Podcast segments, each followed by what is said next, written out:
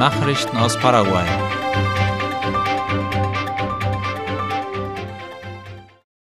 Bei den Petropar-Tankstellen steigen ab heute die Preise für Kraftstoffe. Das hatte die staatliche Erdölgesellschaft Petropar letzte Woche angekündigt, wie Cinco Dias schreibt. Somit steigen ab dem heutigen Montag die Preise für die verschiedenen Arten von Kraftstoffen zwischen 300 und 750 Guaraníes. Die Bustarife sollen jedoch trotzdem vorerst beibehalten werden, wie der Vizeminister für Verkehr Victor Sanchez zuvor bekannt gegeben hatte. Außerdem garantiert das Ministerium für Industrie und Handel MIG, dass Paraguay über genügend Kraftstoffvorräte für zwei Monate verfügt, so dass es nicht zu einer Verknappung kommen wird, wie es in einigen Nachbarländern der Fall ist. Beat-Vertreter heben die Fortschritte Paraguays bei den Bauarbeiten während der Pandemie hervor.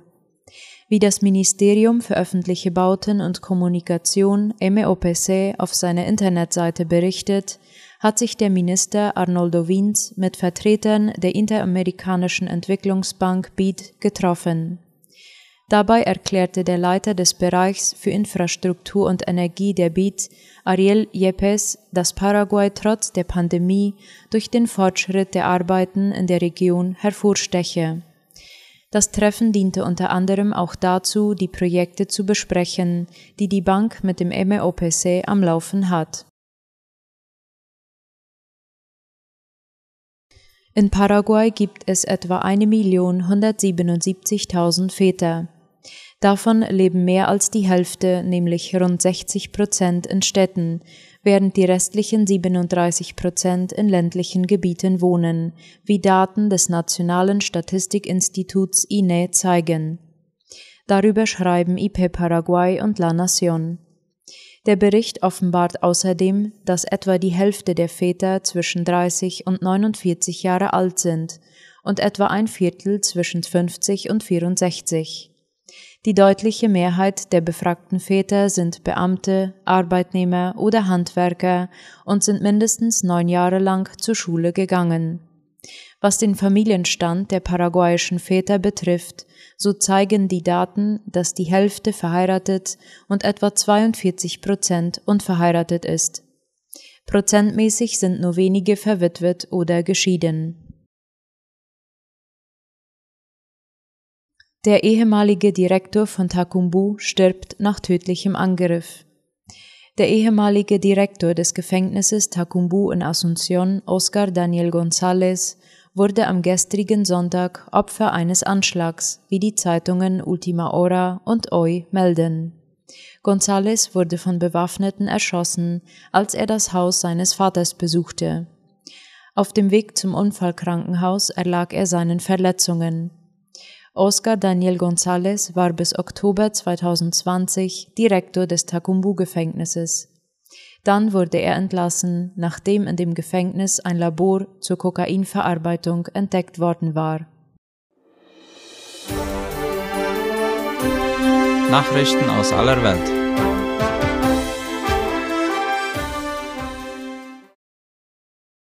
Russland steigt zu Chinas größtem Öllieferanten auf. Wie der ORF schreibt, hat Russland im Mai so viel Öl nach China verkauft wie noch nie und ist damit zum größten Öllieferanten der Volksrepublik aufgestiegen. China importierte im vergangenen Monat fast acht Millionen Tonnen Rohöl aus Russland, wie die Zollbehörde mitteilte. Damit verdrängte Russland nach 19 Monaten wieder Saudi-Arabien von Rang eines der größten Öllieferanten Chinas. Chinesische Unternehmen profitieren dabei von kräftigen Preisnachlässen, nachdem sich westliche Ölkonzerne und Handelshäuser aufgrund der Sanktionen wegen des Ukraine-Krieges vom russischen Markt zurückgezogen hatten. Gustavo Petro schreibt Geschichte. Bei der zweiten Runde der kolumbianischen Präsidentschaftswahlen hat der Kandidat der linken Partei, Gustavo Petro, mit 50,49 Prozent die meisten Stimmen erhalten, wie Latina Press schreibt. Damit hat er einen historischen Sieg für die Linke errungen, die zum ersten Mal Zugang zur Casa de Nariño, dem Sitz des kolumbianischen Präsidenten, erhalten hat. Gustavo Petro war von Beginn des Wahlkampfes an der größte Favorit bei diesen Wahlen.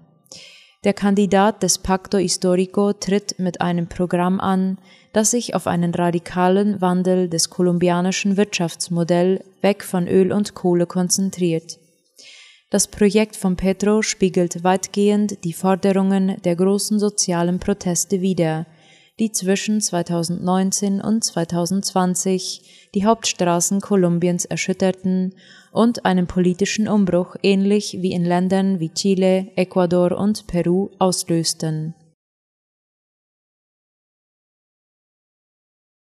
Desaster für Präsident Emmanuel Macron wie die Tagesschau schreibt, war der zweite Durchgang der Parlamentswahl für den französischen Präsidenten herbe Niederlage. Zwar wurde er im April mit einer ordentlichen Mehrheit wiedergewählt, jetzt aber versagen ihm die Franzosen die Mehrheit in der Nationalversammlung, die er zum Regieren brauchen würde. Schon zu Beginn des Jahres war viel über Politikmüdigkeit der Bürger und Frustration mit dem politischen Betrieb in Paris geschrieben worden.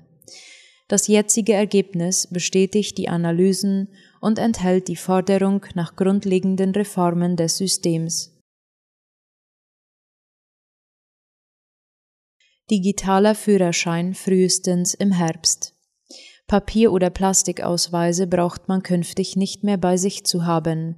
Es soll eine App am Smartphone reichen.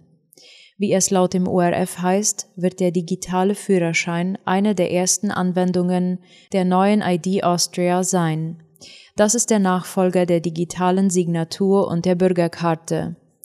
Doch es kommt bei dem Projekt zu einer neuen Verzögerung.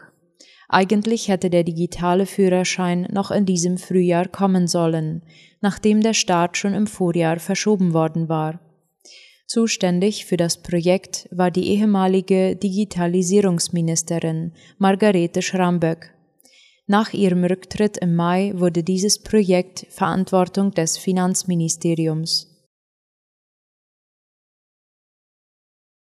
Die NATO rechnet mit langem Krieg in der Ukraine. Seit 115 Tagen tobt der Krieg in der Ukraine und dies könnte erst der Anfang sein. NATO-Generalsekretär Jens Stoltenberg hat die Mitgliedstaaten aufgefordert, bei der Unterstützung der Ukraine nicht nachzulassen, wie die Tagesschau schreibt. Steigende Energie- und Lebensmittelpreise infolge der russischen Invasion seien kein Vergleich zu dem Preis, den die Ukrainer jeden Tag mit vielen Menschenleben zahlen müssten, sagte Stoltenberg sollte der russische Präsident Wladimir Putin aus dem Krieg die Lehre ziehen, dass er einfach so weitermachen könne wie nach dem Georgienkrieg 2008 und der Besetzung der Krim 2014, dann bezahlte die NATO-Staaten einen viel höheren Preis. Auch der britische Premierminister Boris Johnson hält Zeit für den entscheidenden Faktor. In einem Gastbeitrag für die Sunday Times schrieb er, Kiews Unterstützer müssten sicherstellen, dass die Ukraine die strategische Ausdauer habe, um zu überleben und schließlich zu gewinnen. Russlands Getreideblockade ist ein Kriegsverbrechen. Diese Meinung vertritt der EU-Außenbeauftragte Josep Borrell und hat Russland heute aufgefordert, die Abriegelung ukrainischer Häfen aufzuheben. Es sei unvorstellbar, dass Millionen Tonnen Weizen in der Ukraine blockiert bleiben würden, während im Rest der Welt Menschen an Hunger leiden würden, sagte Borrell laut dem ORF. Die Blockade von Getreideexporten sei ein echtes Kriegsverbrechen. Man dürfe den Hunger von Menschen nicht als Kriegswaffe brauchen. Borrell glaubt aber, dass das Problem demnächst gelöst werde. Um zumindest einen Teil der üblichen ukrainischen Getreideexporte zu ermöglichen, werden derzeit auch Ausweichrouten über EU-Staaten wie Rumänien genutzt und ausgebaut. Diese sind allerdings bei weitem nicht so leistungsfähig wie die bisherige Hauptexportroute über den Hafen der ukrainischen Schwarzmeermetropole Odessa.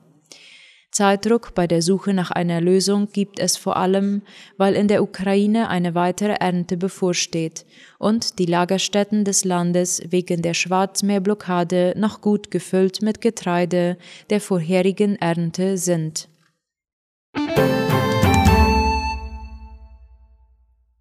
Soweit die Mittagsnachrichten für heute am Montag. Auf Wiederhören.